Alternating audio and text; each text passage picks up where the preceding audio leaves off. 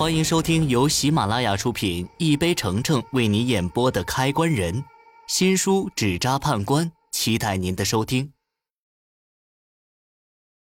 第九十三集，我能想到师傅被谁间接害死这事儿，可以说是一件特别偶然的事情。毕竟师傅因封印王会去世的事情，差不多是一个月之前发生的。当时是我太大意，完全没注意到这点。今天要不是跟白一鸣聊天提起王慧的孩子，可能这事儿就真的被我忽略过去了。想到这些，我又忍不住担心自己，到底还能不能找到黑色大手的主人，并且打败他？这家伙行踪莫测，而且根据最近发生的这些怪事儿，不难看出。他是一个诡计多端的人，他为了得到想要得到的东西，布下了这么多局。我能一步步解开谜团，走到现在，也有很多时候是因为运气好，才看到这么多关键的线索。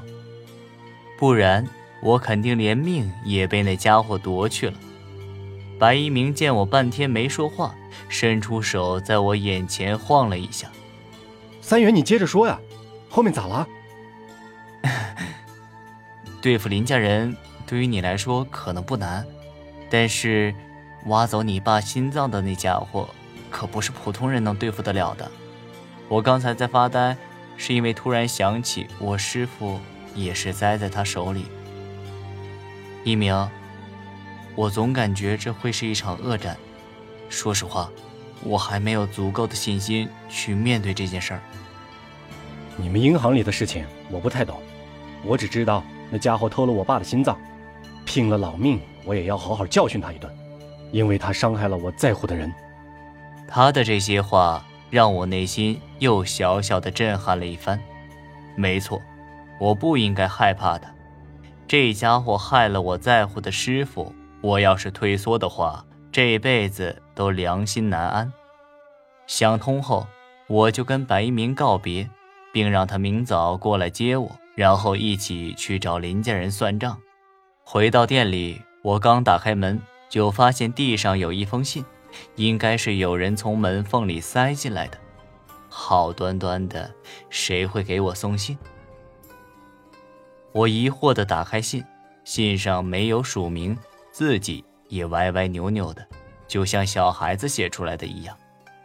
但是，当我仔细读出这封信后，我却发现信里的内容让我大吃一惊。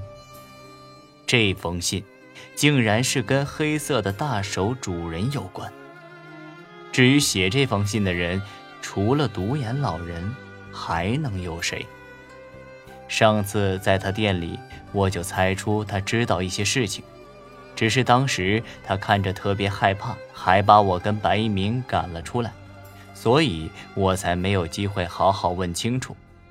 他现在居然会写信告诉我这件事儿，究竟发生了什么事，让他有如此大的转变？信里的内容大概是这样：黑色大手的主人的确是独眼老人死去的那位朋友。那家伙生前一直在追求永生的办法，为了寻求永生，他在民间四处寻找，找了很多年，还真被他在一个神秘的地方找到了永生的秘术。